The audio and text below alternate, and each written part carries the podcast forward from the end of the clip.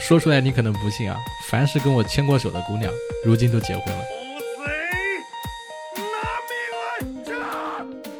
Hello Hello，各位活捉八师傅的听友朋友，你们好，我是八师傅八匹马。今天这期主题呢，是一期我非常想录制的主题。讲到这个主题呢，要追溯到可能一年前啊，我们之前有一个嘉宾是平遥的一个呃影迷朋友大地，很多人都知道。然后他呢，当时给我推荐了一个重量级的嘉宾朋友，他是一个人类学学者。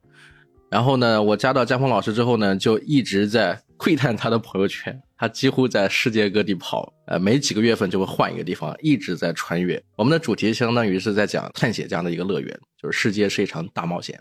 那么对于江峰老师来说，他正在进行他人生中最重要的冒险，而且非常高兴的就是在近期他联系我，他说他想好了，他想来聊一聊和他有关的故事了。我们有请江峰老师。大家好，我这里正是晚上，因为我在阿根廷的巴塔哥尼亚高原，现在是晚上的十一点多，很开心能够跟大家一起分享我这些年的一些人类学田野的一些故事。就是其实我跟江峰老师是在咱们这个时间呢，是昨天晚上六点钟说是想第一次做前采。然后呢，他那边的时间刚好是早上，然后我说我晚上有脑子有点不太灵光，就是需要有一个充分的休息来录这期节目，所以我很兴奋，我晚上都没睡好。然后现在我是早上十点，哎，在这个南京高淳区固城湖边跟江峰老师一起录制。他呢今天也刚好是去爬山，好像是在这个湖泊边上还游了泳，是吧？对，呃，因为阿根廷现在正是南半球的夏天。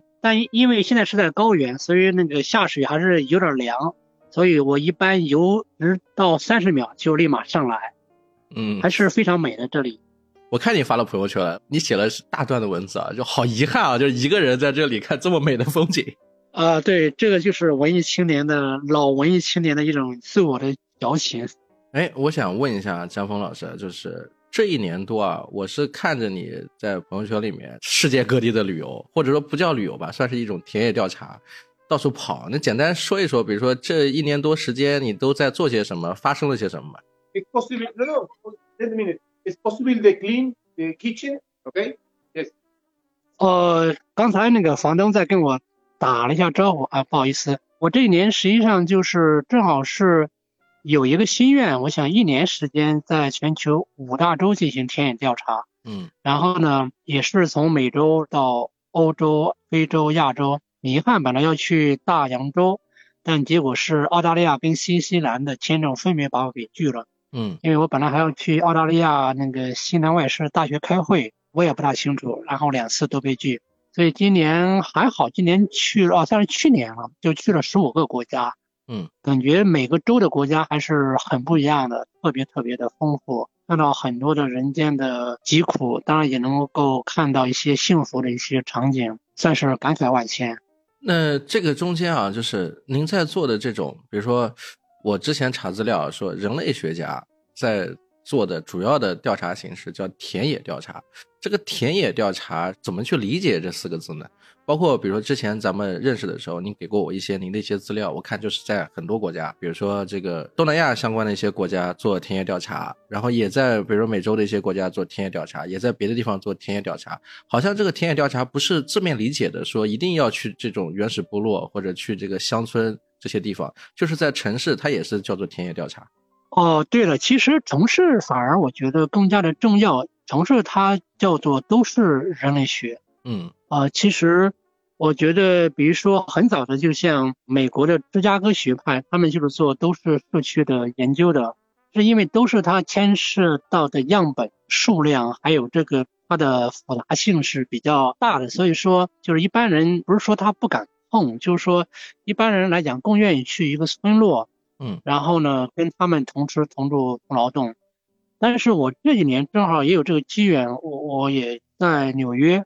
然后也有在伦敦，然后也做了一点异域的都市的一些观察。我接下来还是非常的会引起重视的，也会逐一的去世界几大的都市，逐一的去生活和做做一下田野调研。也就是田野调查是指做这个调查的这个学者本身，他要深入到这个当地，跟当地的这个老百姓同吃同住，同时去做一些劳动，参与这个社会工作，然后再去做一些调研，是吗？哦，我个人感觉这是一般的学者也都会这么说，自我标榜打入人民群众内部，但实际上其实也不一定的。我觉得就是各种的方法都是有不一样的，比如说叫做参与式观察，嗯，呃，或者是访谈式的，就像您在访谈我，我觉得它都是一样的。嗯，我觉得其实呃，核心一点是你永远不可能完全的去。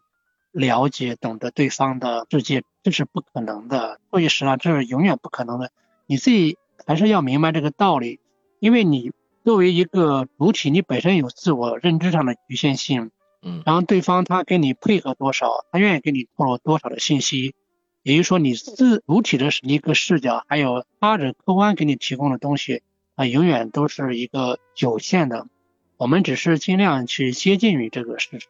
嗯。那有没有可能，比如说，因为这个在场的时间相对较短，所以说这也会造成有一些偏差？我认为是这样的，就是一般来讲，他们讲，如果说你做一个驻地田野调研，大家都觉得可能待一年以上是比较理想的，也就是说你要学会他们的语言。嗯，但我实际上我对这个也一点疑义。嗯，当然你待一年两年，或者说你长期的去，当然是去的越多，你可能更了解。但是从我的一点，因为我本身是学艺术出身，嗯，但我想，如果说你真的是有这种观察力的话，也许可能你刚到，你待几天，你也许就可能洞察到一些他的社会结构、他的情感状态，还有人们在这个时代的长河中他们的一些所思所想，嗯，我觉得跟主体有很大的关系，比如说。有一些人可能他在那个地方生活了一辈子，但他也不一定能够说出个所以然来。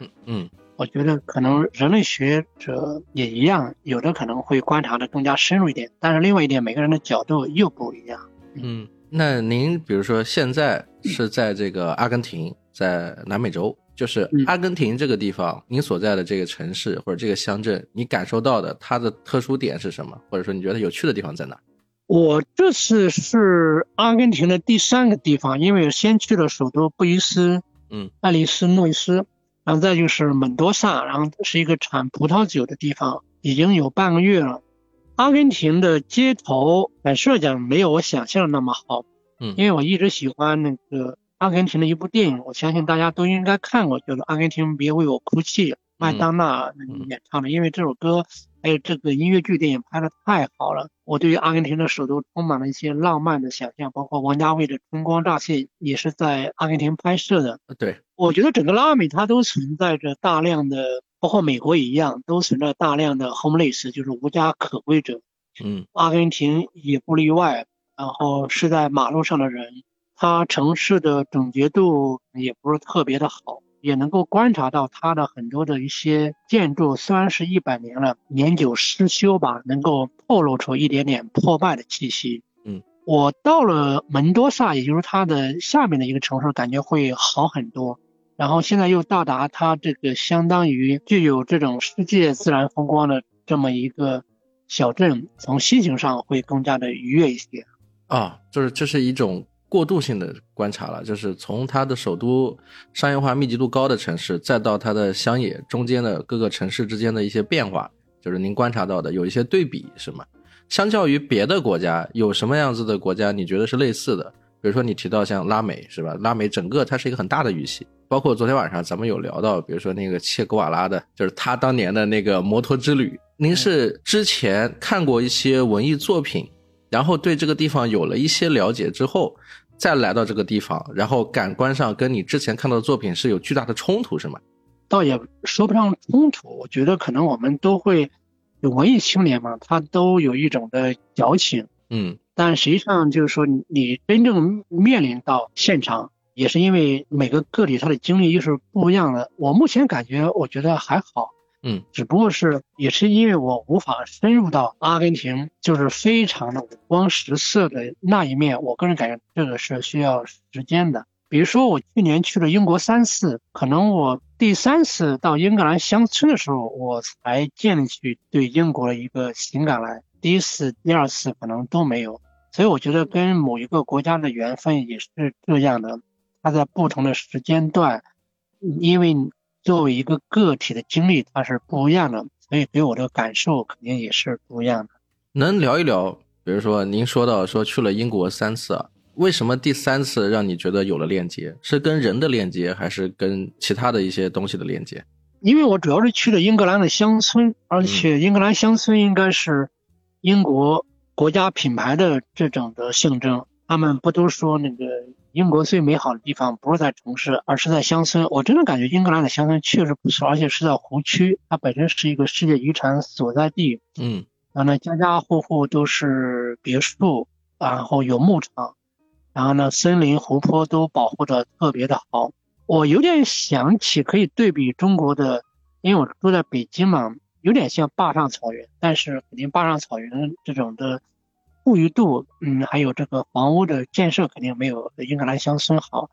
但是我个人感觉可以跟中国的云南嗯的香格里拉跟川西可以有一些可比性，嗯因为川西的和香格里拉的上面的房子也很大，也很漂亮。但是呢，它是有点密集，而英格兰乡村它是比较分散一点。我觉得这就是我们生活的一个比较好的一个方式的展现吧。也就是说，家家都住在一个优美的自然环境里面，都有半自给自足或自给自足的一个产业。我个人感觉是非常重要的，因为我接下来会在云南那个丽江和怒江的老君山，我建一个农场民宿。和嗯一个社区吧，也到时候欢迎大家过来做客。嗯，我听到您在说到，比如说阿根廷啊，说到英国，有一个词经常出现，就是关于这个建筑，关于建筑相关，关于这个环境相关。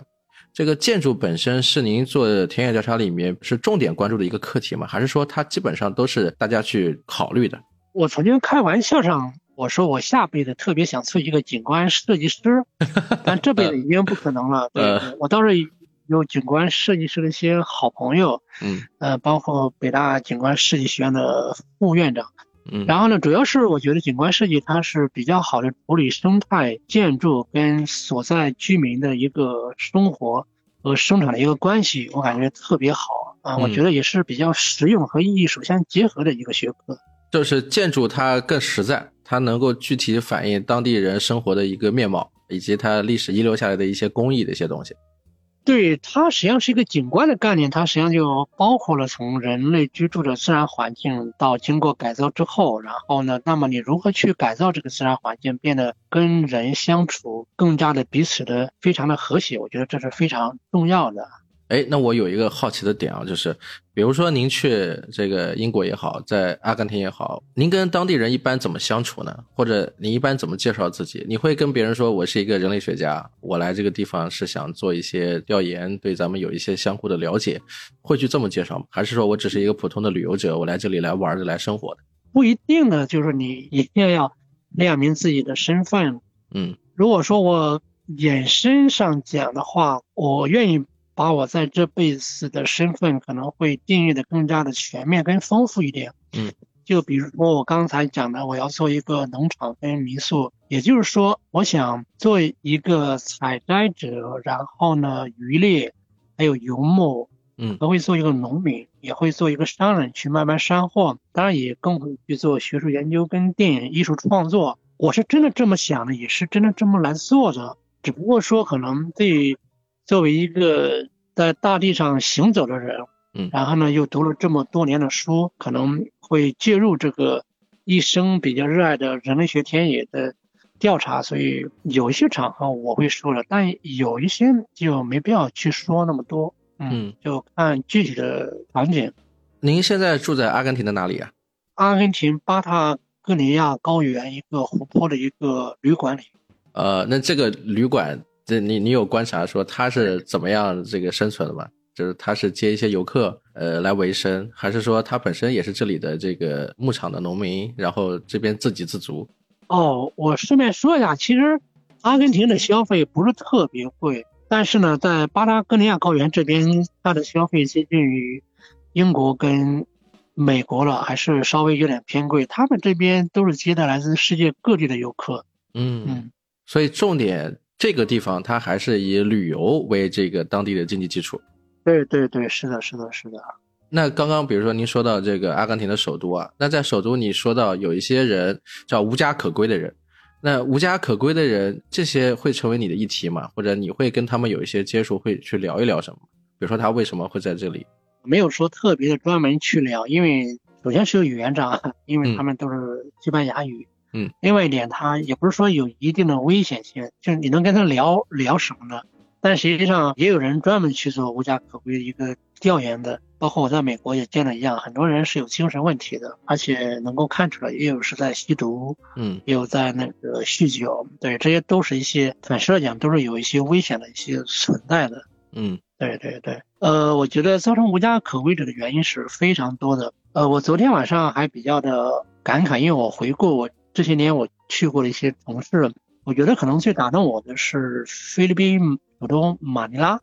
嗯，马尼拉因为它的城市的，就是乞讨的人比较多，但是乞讨人他主要是有一些小朋友，所以我看了比较稍微有点难过，嗯，对，我觉得他给我在其他的城市看的不一样，很多是老人带着小朋友是在乞讨，这一点我是稍微有点难过。至于说在拉美跟美国，大多数是成年人，成年人造成他无家可归是各种各样的原因，有。来自生理跟心理上也有一些变故，原因不等。嗯，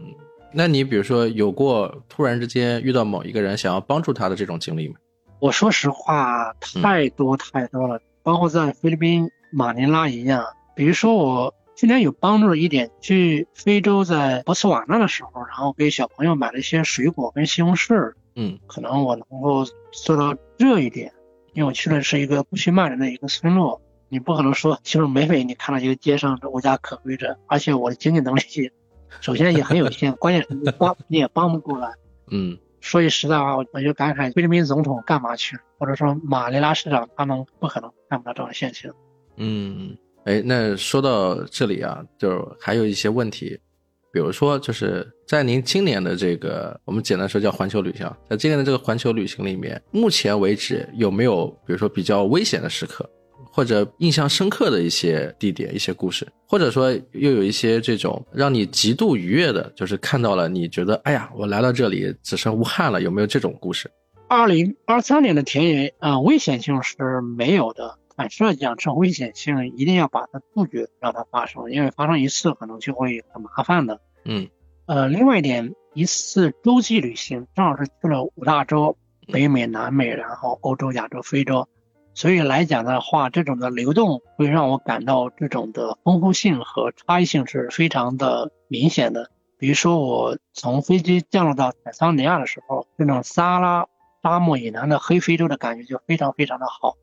它的立体性跟丰富性扑面而来，非常非常让人感到兴奋的。但是我待了时间长了之后，我又飞到菲律宾，哇，又感觉非常的好。然后再有去韩国啊，我想终于回到我们的东北亚了。嗯，这种感觉是它正好会带一种新鲜感。我正好是能够看到每个州、每个国家的人民的面貌是非常不一样的，互动很多。能具体一些吗？你比如说你在聊的这个时候，我的脑海里的画面啊，就是沙漠的、黄色的，然后热烈的。但是我想象不到的可能是你说到“扑面而来”这四个字，“扑面而来”的这种气息，它的味道，它闻起来是什么样子？它的风里面这个是一个什么样子的味道？比如说你说到这个韩国啊，韩到到这个地方去，我可能会感受到的是海风的味道，是吧？海鲜的味道，海鲜的空气。说到菲律宾，我对菲律宾的感触不深，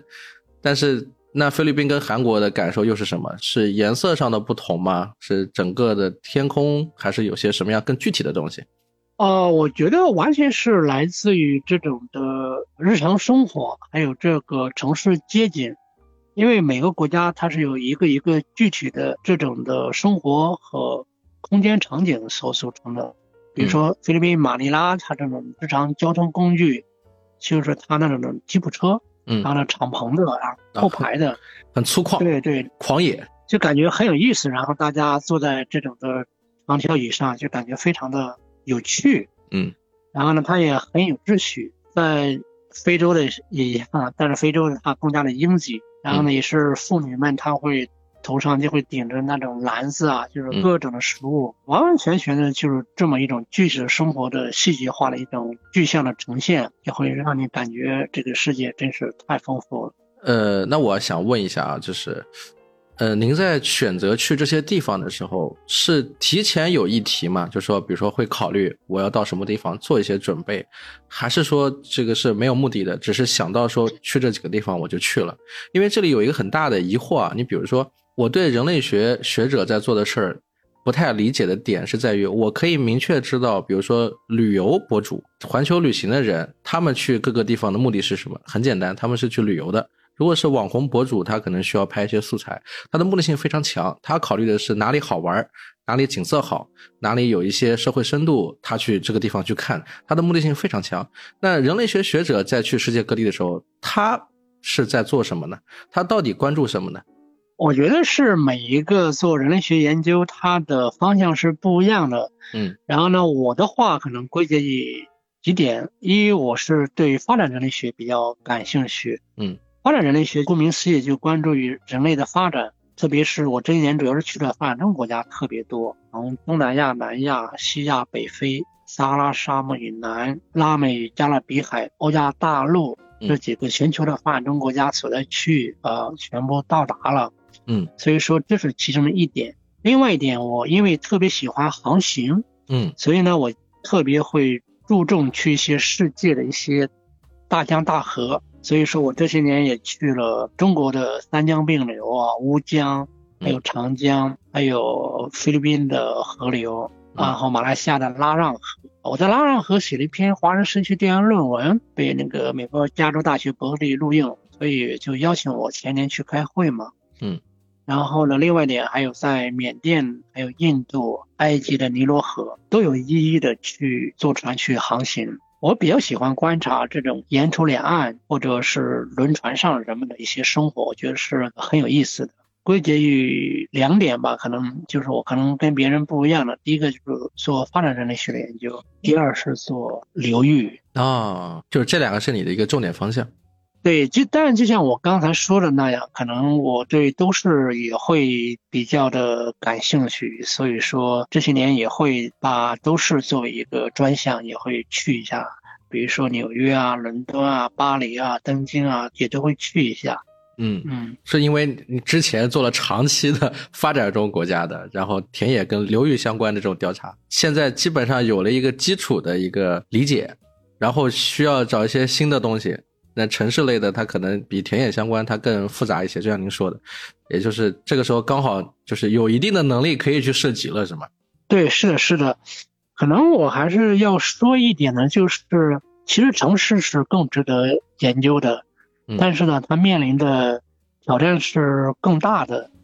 因为我们要观察人类，它是从这种的原始的这种状态过渡到城市，它里面的这种涵盖的这这种的，呃，无论是对各种数据的分析，还有对人类现在的各种的交流方式，它是非常复杂的。所以来讲的话，我觉得可以试一下对全球的都市做一个观察。再可能，如果从野心一点上讲，比如说可能对研究英国跟美国，因为他们就是曾经的两个，美国也是嘛，它现在依然是世界霸主的地位，就是它如何去控制全球的，嗯就是它的，我感觉还是这个是具有现实意义的。包括英国现在跟它的殖民地的关系，它的影响力会依然存在的。嗯，啊，也会关注到移民，所以我觉得，如果从现实意义上讲的话，这个是比较庞大的，当然是我可以去试一下英美对全球的控制对我们的一些启发嘛。嗯，像这种议题，比如说在这个人类学的这个学者的圈子里面做的人多吗？嗯，这个其实不能从人类学这方面来解释了，它更重要的，比如说它可能是一个国际关系，更重要的是一个政治经济学的一个范畴，所以我们可能不会用单纯用人类学的概念来做这个，嗯。它更重要的是实际上就两个字，实际上就是政治经济学。但嗯。是我也比较感兴趣，也花了一点时间来补充学习吧。嗯嗯这种课题的应该做的人非常多。比如说你谈到了政治相关、经济相关，那其实有很多做国际事业的、做关系的一些这种学者，他们也在讨论这些问题。我觉得就跟农民种地一样，就是我觉得全天下的农民是非常多的，就全天下放牧的人也是非常多的，但是每个人的收成可能是不一样的。这个坦率的讲，取决于每个人的禀赋，每个人的经历是不一样的。就跟我们学电影的人，每个人都想当导演，但是坦率的讲，每个人的禀赋不一样。嗯，有些人有些人的电影很好看，有些人的电影就是垃圾。做学术跟艺术创作是一样的，每个人的禀赋是不一样的，所以说你的产出也是不一样，这个都没有关系。那我们刚刚聊到，就是说江峰老师现在在做的一些事儿，以及后面想做的事情啊。我们聊一点轻松的话题。您是怎么样一步一步的变成了现在这个我们所谓叫人类学学者？包括您聊到说您这个跟电影影视相关，你以前也是学电影相关的，那是怎么的这样子的契机，突然之间想到，哎，我一定要去做人类学呃相关的事情了？我记得是我当时去泸沽湖旅游的时候，当时认识的第一个人类学前辈叫周华山老师，他写了一本书叫《无父无母的国度》，他是英国约克大学社会学系毕业，然后后来在香港大学当老师，然后他在那边驻扎两年，跟他聊了一下，觉得还蛮有趣的。嗯。后来我那一年立马又去了版纳，然后过泼水节，嗯。在那边也认识云南大学一个人类学的叫杨慧老师，嗯，所以我觉得可能慢慢的注意了，打开了一些视野吧。而因为我喜欢玩，也喜欢旅行，嗯我感觉正好是能够对异文化的这种兴趣，然后能够跟学术结合起来，嗯我觉得其实也蛮好的。其实啊人类学就是换一个地方去生活，我想，这个就特别好，嗯嗯所以我想可能过多几遍人生吧，觉得嗯这样蛮好的。您当时是一个什么状态呢？您遇到人类学学者的时候，是一个艺术生，还是说是一个影视从业者？所以当时也就是去旅行吧。呃后来我个人感觉就是这样，可能有一个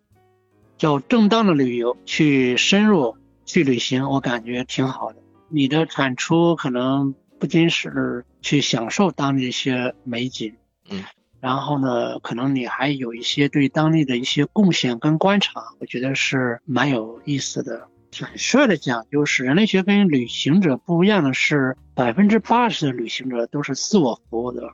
嗯他们都是看美好的风景，然后吃好、喝好、住好、玩好，这是一般的旅行者的心理诉求，这当然是非常正常，这没有什么不好。嗯，但我觉得可能你多了人类学这么一个身份跟视角，你愿意去吃一点苦，这个都没关系的。嗯我觉得更重要的是，你还是能够希望给社会或者给别人带来一些有意义的地方，也就是说能够去帮助别人，然后顺便能够产出一些有价值的东西来。我觉得有这么一个旋儿，有这么一个心思，我觉得就非常重要。这就区别于普通旅游者的一个心理状态。呃，方便问一下，您是大概是在什么样子的年龄阶段，就是碰到的人类学家，然后想要做人类学相关的事情呢？呃，二十年以前，但是那时候碰到，并没有说想着去做，那时候还是想着当电影导演啊，什么嗯拍纪录片儿啊。嗯，对，因为说实在的话，这个电影的名利不能说对自我没有影响，因为我也是一个虚荣心稍微有点强的人。嗯，没事，我也虚荣心很强。但今年还是准备把电影再重新的去花点心思去进行一下创作。嗯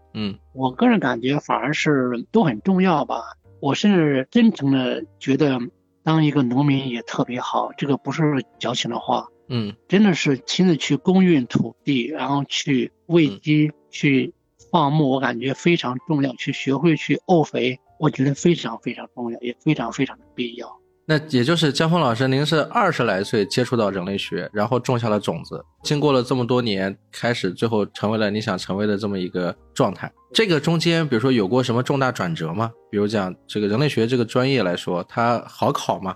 您在学历方面啊是人类学的博士，这个其实非常非常难了。就是如果说我转型去做个本科，考个研究生可能还比较轻松，但是能到博士这个地方，那一定是对某些事情有了一定的研究成果才会达到这个领域的。呃，我个人感觉是这样的，就是那个人类学实际上它那个培养体系是不一样的。我个人感觉是在中国的话，跟国外的培养体系又不一样。比如说，国外的读人类学或者社会学博士，基本上都要，当然是英国的会短一点，大概四年，但是美国基本上要读到七到九年，很多人都完整的读完九年，但中国基本上是三年四年，所以说这个训练程度是不一样的。我去年有去欧美的一些像牛津、剑桥，还有哈佛、耶鲁，也都去看了看，包括。在这个圈子里面也接触到他们从海外留学回来的一些杨博士，嗯，我觉得大家的训练程度是不一样的，但是呢，我觉得归根结底就是，也不是说一定要看你的论文或者看你的产出或者看你的这个影响力，就比如说向斌老师，对吧？他的影响力在圈子也也出圈，影响力非常大，嗯。我个人感觉，只要你有人类学的一个思维，就是说可能你是理科生，你就有人类学的这个思维。哎，你说我愿意去某个村落或者某个城市去了解一下他们的生活，对，了解一下都可以。只要你有认真的观察，然后呢，你有很好的人类学思维，我觉得都可以的。那么这种方法也很简单，你那你可以去读一些书。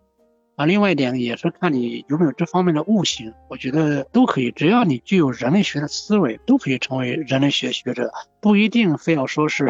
取得博士学位啊，或者是进入体制啊。嗯，我觉得这是一个游戏规则，你不要去受他们的影响。我们也非常清楚，就大多数人也是在体制内混碗饭吃的，就不一定会真的那么的去热爱。我有一个朋友，他才初中毕业。嗯，但是他两部作品都连续入围这个西宁 First 主竞赛长篇单元。嗯，一个道理，我觉得是一样的，只不过是做学术研究，然后他需要你那个读的书更多一点。人类学学者这个身份啊，他需要学历支撑吗？还是说需要更多的是你的成果的支撑？我刚才强调了一点，就是你要具有人类学的思维，它实际上就是。它是一个核心的一个，我个人感觉是一个视角吧，嗯，就是你具有人类学的思维，然后呢，你才能去生活、去读书、去参与实际的社会生活中去，嗯，那么你多多少少少的都会有一些产出，这种产出可能会体现在你拍一部纪录片，嗯，可能你会发一些文章，你写一本书，我觉得你有这个人类学思维的话，我觉得都可以。什么叫人类学思维？说白了，你就是要有兴趣去调研、去观察跟你不一样的人，就他们的生活，然后呢，带来剖析整个的社会结构。嗯，我觉得可能这一点跟电影创作，我觉得是一个道理。我记得我在电影学院读书的时候，我当时就感觉，每次拉片那么多电影，我感觉一个优秀的电影导演或者那些电影大师，嗯，我觉得他们才是真正的人类学家。比如说，我看杨德昌的电影，对吧？那他剖析这种台北这个都市，对吧？从小朋友一直到老人，嗯，到中年人，那简直是展现的非常非常的生动，我觉得那么的到位。我觉得可能杨德昌，你说他当然是一个电影导演，我觉得他其实也可以称之为是一个人类学家。但是圈子里还是不太一样，对圈子肯定是分圈子，但我感觉这个我们也不必受他的这种的这种游戏规则的影响。稍微再补充一点，就是人类学它实际上它是分生物性跟社会性的，因为的确我们人首先它是一个动物。嗯，只不过现在研究生物性的比较少了，大家都去研究社会文化，比如说英国人啊跟日本人的区别啊，或者是跟中国人的区别。对我稍微补充一点，其实日本人跟英国人的他们年轻人是互相倾慕跟欣赏的，所以他们之间恋爱结婚的也蛮多。包括有一个美国人类学家研究日本社会，对吧？叫居刀，嗯，他没怎么去过日本，但是这本书影响力非常大，对吧？我也看过一点。对对对，所以就是基本上就是每个人的这种的独特的经历，他的视角，然后呢，他的或者是产生的影响力跟社会都不一样啊。另外一点，其实我还是要说一点，是我们这个人类学界或者我们的社会学界在国际上是没有我们文学跟电影成功的。那我们文学有拿到诺贝尔奖，我们电影都有拿过戛纳、柏林、威尼斯，分别是最佳影片。但是我们实际上整个社会学。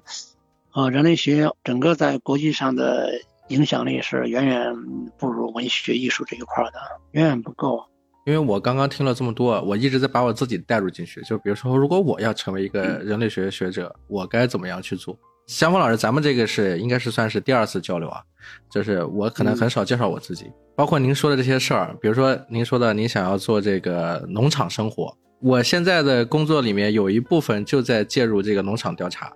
但是这种调查呢是很有趣的调查，就是我是在帮助这个农场做一些媒体上的运营，比如说拍抖音，啊、也就是我介入的是我本地高淳区固城湖大闸蟹这个品类的哦，哎，这个算是头部的这个企业家的生活状态，拍摄他所有的东西，比如说螃蟹从蟹苗开始在哪里进，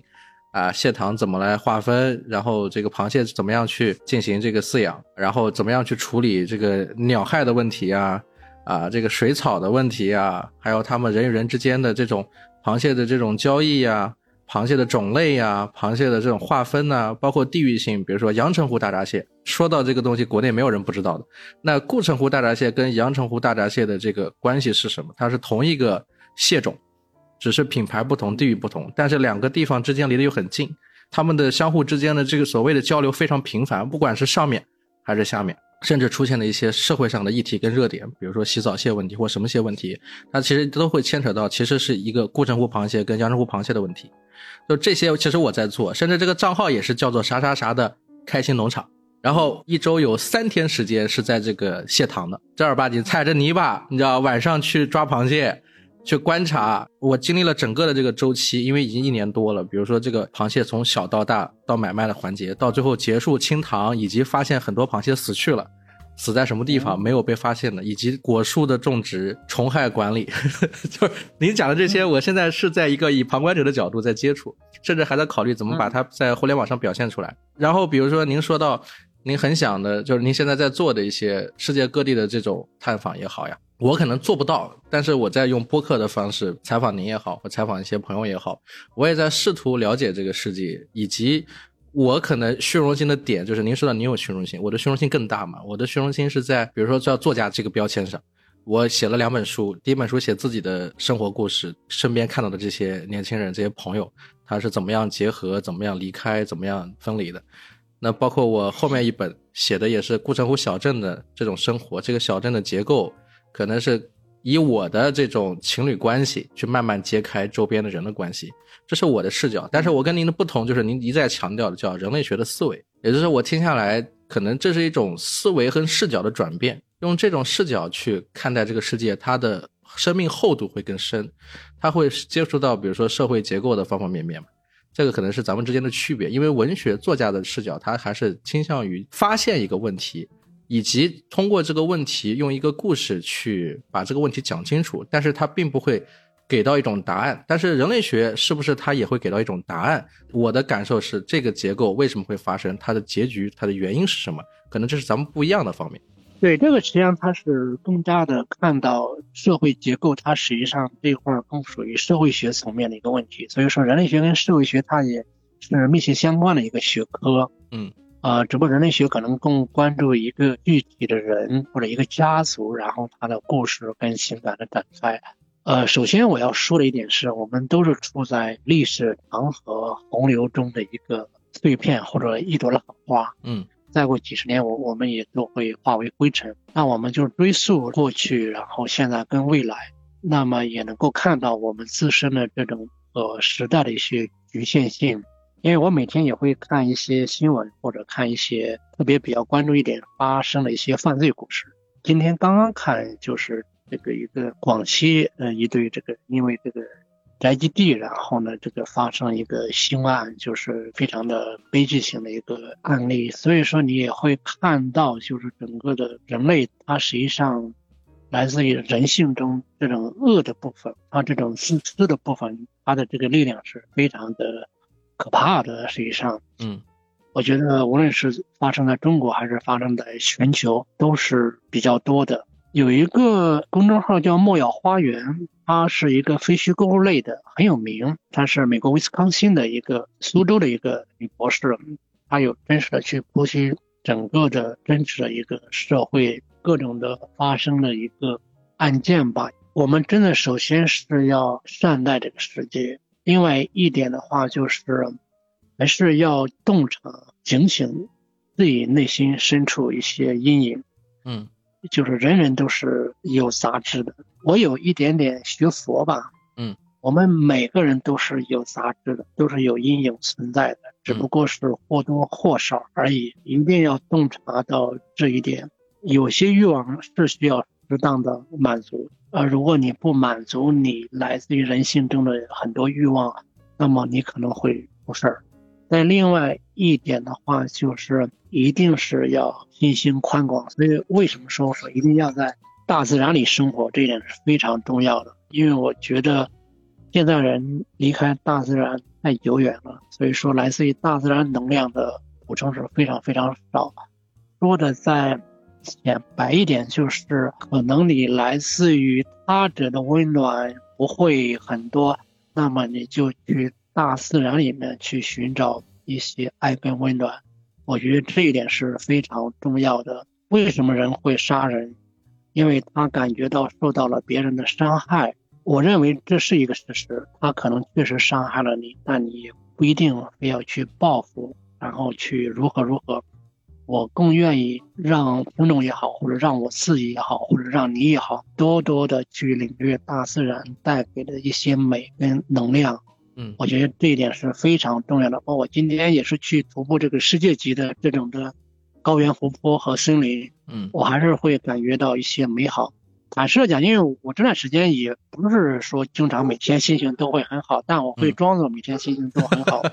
我刚才要说的就是，嗯大家一定要重视大自然的能量，我觉得这点非常重要，因为人际关系都会受到一些伤害。嗯我希望让大自然来补充你匮乏的那一部分。就是环境能改变人，自然生活的能量那种气息也是能改变人的，格局就能打开了，对吧？就是很具体的一点是你多多的去感受来自于阳光、月光、星星、风、鸟，还有各种植物的它所带给你的一些滋养。嗯，坦率地讲，现在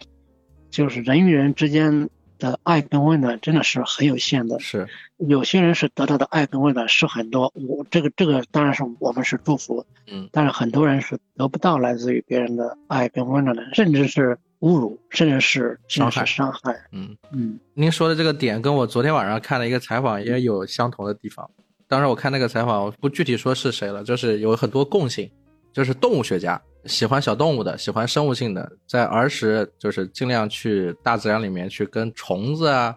啊去跟这些动物去接触的，去观察的这些人，他们是因为感受到跟社会、家庭这些身边的亲戚朋友的格格不入，他觉得人很复杂，所以选择去跟自然去接触，在跟自然的接触中慢慢去成长。它是一种互补的关系，就是自然去哺育了他们。后来这些人呢，就有的成为动物学家，有的成为文学家，有的成为其他领域的更好的人。当时我看了那个采访，大受震撼，因为之前也看过一个影视作品，也是讲的是说一个母亲带了一群小孩儿啊，为了逃离英国这个社会，跑到一个岛上面，在希腊的一个岛上面生活。这岛上就很多的自然生物，中间就有一个小孩儿，就是因为他喜欢观察那些动物，后来这个小孩就成为了一个动物学家。我当时就觉得很好奇，会有一样这种人，他为什么会喜欢这些东西？比如说咱们今天这个聊天，我就突然间觉得，哎呀，就这是人的一种禀赋，就是他会去找寻对他更好的、更有趣的东西。是的，我说实在话，您包我自身在内，我觉得可能大多数人我不知道心里是怎么来感受自己真实的心理状态的。嗯我知道在当下这个时代，无论是在中国还是外国，很多人的内心还是比较悲苦的或者焦虑的。我个人感觉这个状态恐怕不是说一个人、两个人。我觉得这点一定要非常的正确的去认识，也就是说，你心里面安宁和这种的愉悦的来源到底是在哪里？人不可避免他的一个社会性的一个生物体，它受各种观念、文化的一些影响，无论是攀比，无论是虚荣，还是各个方面的影响。但是我真的希望，呃，能够无论是从物质还是精神上，能够大家都能够相对的丰富一点，不要的那么的匮乏。嗯我觉得一旦匮乏感很严重了，那么就会出一些事情。因为我看过太多太多的一些犯罪案例了。嗯基本上都是因为他的匮乏感，嗯无论是物质上还是他自己的精神状态上，他都已经成为乞丐了。我觉得这点是非常非常的重要的，就大家一定要有一个丰富的感觉，不是说非要有钱，嗯而是说你能够有一个愉悦的丰富感。我觉得这点是非常非常重要的。哎，那我想问一下啊，我来替大家问一些不好意思问的问题，就是刚刚聊到说您也有自己就是心情上的一些不愉悦的地方，也会有难受的时候。比如我就有点好奇啊，就是您在世界各地的这种探访，比如说您这资金来源怎么处理呢？是能不能养活自己呢？即便是穷游，这飞机票也是非常贵的呀。呃，其实并不是穷游，其实因为他的生活质量并没有下降嘛。就说实在话，每天就像我今天晚饭 刚刚做了这个煎牛肉，我还没来得及刷碗，这个这个 房东刚才说你这个你你得赶紧下下去刷碗，我我说好好好，嗯就是呃都还好都还好。呃，我个人感觉是这样的，就是每个人的这种的资金啊或者收入的来源它是不一样的。嗯我觉得我目前能够做到一个半自给自足以上吧，然后今年会达到一个完全的一个独立，然后未来更是未来，我先描绘一下这种未来的大饼哈。嗯，未来大饼就是我不仅能够养活自己，而且我能够招待朋友，嗯建了那个农场跟民宿，也能够招待朋友去我那边免费去小住一段时间。嗯，也是一个有原始森林的一个很美的一个地方。呃，另外一点就是每个人的情况是不一样的，但是就像如果说你能拿到，比如说就像他们一些基金的支持，当然中国也有，但是国外比较多。的什么福特啊，这个说实话是可望不可及，或者说看每个人的缘分不一样。嗯但我个人感觉，为什么说我一再强调说，我今年要把电影创作给再增加一点？呃，因为影视还是会跟商业它有一些结合点嘛，所以说我今年会在这一块儿，不仅是出于这种本身学了这么多年电影的时间投入有关，更的一点是，也是从商业角度来考量，希望能够就是说出一点很好的作品。嗯，也就是比如说影视相关的作品，很可能会跟一些平台去合作，出一些节目啊，或者是正儿八经的这种影视类的一些商业行为。对对对，因为这是前两天刚跟优酷工作的一个朋友刚嗯写了一份合作案，但我更重的一点是我希望，比如说能够出一些高质量的纪录片或者剧情片的作品出来，但是这个也是看每个人的禀赋。那比如说您一再强调的这个农场啊，为什么会想到要做一个这样子的农场，自己栖身于此？比如说您这几次出国是吧？每次一去待很长时间，那突然间要回来，这是在什么地方有了触动吗？呃，这是一个长期的一个想法跟愿望，因为我之前有在别人的农场跟民宿也有参与过一些具体的工作。嗯首先回应我刚才说的，我觉得它是一个自给自足的一个状态。嗯而且它是从采摘、渔猎、游牧、农耕、商贸，从学术研究跟艺术创作，它一个综合的一个空间。嗯，所以我个人感觉正好也能发挥一下我这个景观设计的一个梦想，然后它实际上也是在嗯打造一个生产跟生活的空间。嗯，我个人感觉这不是一件很有意思的事情吗？我懂了就是我刚刚问的问题呃略显冒昧了，就是其实就是人类学学者在世界各地探险、旅行、观察的同时，他也是参与劳动生产的，也就是相当于是打打工，做做能做的事情，一边生活一边观察。每个人的情况是不一样的，可能我是这么来做的，但别人有的就不是。我说实在话，我不能说自夸啊，嗯可能像我这么一直在做田野的这种的不是特别多，因为大家都要呃说实在话，很现实的问题，大家要养家糊口，因为我还没有结婚。很多人他要抚育小孩儿，对吧？他他可能不可能会有这么长的时间去下田野，那不可能啊。是，那我我的缘分就对吧？就可能就是没有那么多的一些负担，那我可以去自由的去驰骋嗯很多年、很多年的田野。嗯，呃，所以来讲的话，这是我属于我个人的一个缘分跟宿命，我也感觉很珍惜。呃，我为什么说嗯强调农场？它不仅是一个生产生活空间，它也是一个资产，对吧？那你拍电影一样，你拍电影它不仅是作品，它也是一个资产。是，对吧？它可以卖版权，那人家贾科长对吧？贾科长同学人家那个大四二十七岁人家拍小五，对吧？人家是二十八岁就有五百万的版权收入，就是说他二十八岁已经财务自由了。是，就每个人的缘分不一样，每个人的缘分不一样。是的，所以，嗯对我我们还没怎么听说那个，对吧？那可能向明老师他那么就是吴奇对他的访谈是吧？嗯，那本书据说也向老师可能也挣 了几百万，对但是他那几百万就放到现在就不是非常多了嘛。呃，所以说大多数对吧，就是学术都是需要靠这个出版基本贴钱你来弄，就推向市场的很少很少，几乎没有。当然可能电影不一样，电影或者一些对吧影视它的传播还是比较大。所以说这个学术基本上都是靠国家或者一些基金来支持跟养着的。嗯嗯，如果没有这个缘分，那么你就自己去赚钱，这是也是很现实的问题。那最后有一个问题啊，就是江峰老师，您是会鼓励一些朋友去从事人类学相关的工作，还是说您觉得这个东西还是要讲缘分？我真的不会说这样去鼓励说从事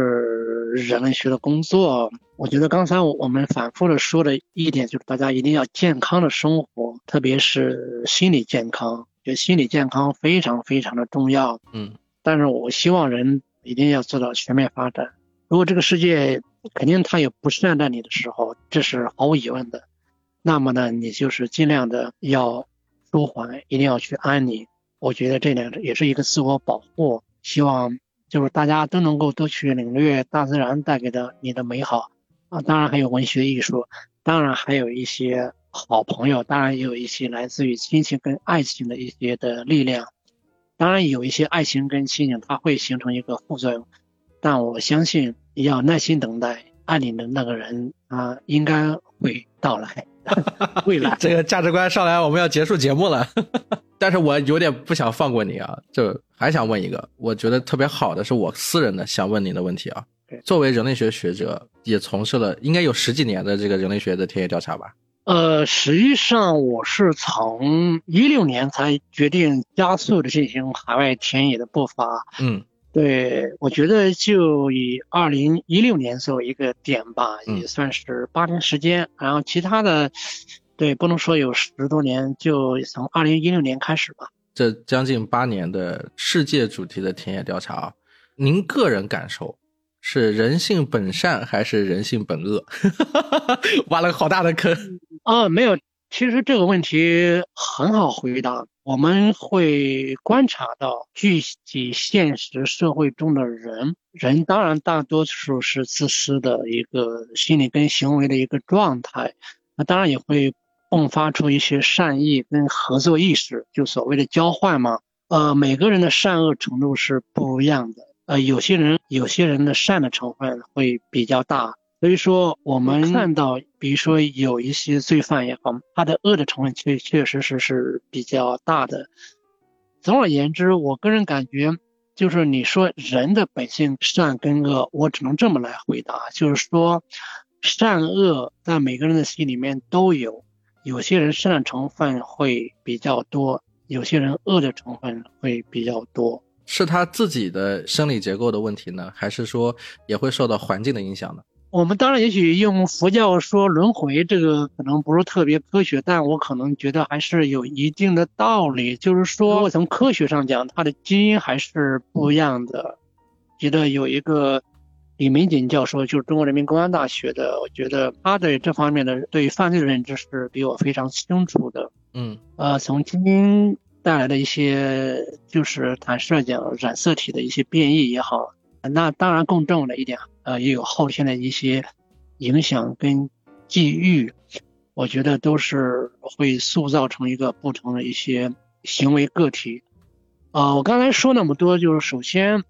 就是一定要健康，适当的满足自己内心的一些愿望，但是不要太过分。从您的观点上来说，就是人本身是相对复杂的，一定要通过个体去判断，而不要广阔的去概括说人一定是怎么样子。对，但是我们能够看到，就是善恶本来就是存在于每个人的心中，嗯只不过是有些人善的成分多，有些人恶的成分多。呃，为什么会存在？因为人他是一个生物体，我们会谈到未来这个叫做什么碳基生命跟硅基生命。我上一期就在聊这个。嘿，那我们作为一个生物体，咱说句实在话，对吧？中国古话叫“饱暖思淫欲”，你要满足你这个来自于食物还有性的需求。那我们孔夫子说“吾未见好德”，对吧？嗯。原话就是说，我没见过一个热爱品德那么热爱的人会高过一个，呃，喜欢美貌的人，对吧？我觉得原话我有点记不清楚，就是就 就是这么一个人性的道理。这汉朝老子啊，休养生息，我觉得这个都是有一定道理的，就是你要适当的让老百姓得到一些满足，而不能一味的去压榨。那节目最后啊，老传统，我比较好奇，平时听什么歌？哦，我就说我最近在听什么歌吧。我最近每天都会听那个《阿根廷别为我哭泣》。好，阿根廷别为我哭泣。姜文老师要走了，要去这个另外一个国家了。啊，没有没有，过段时间才会去智利，智人聂鲁达的故乡。好，那就在这首《阿根廷别为我哭泣》结束本期的节目。谢谢姜峰老师，感谢。好，再见。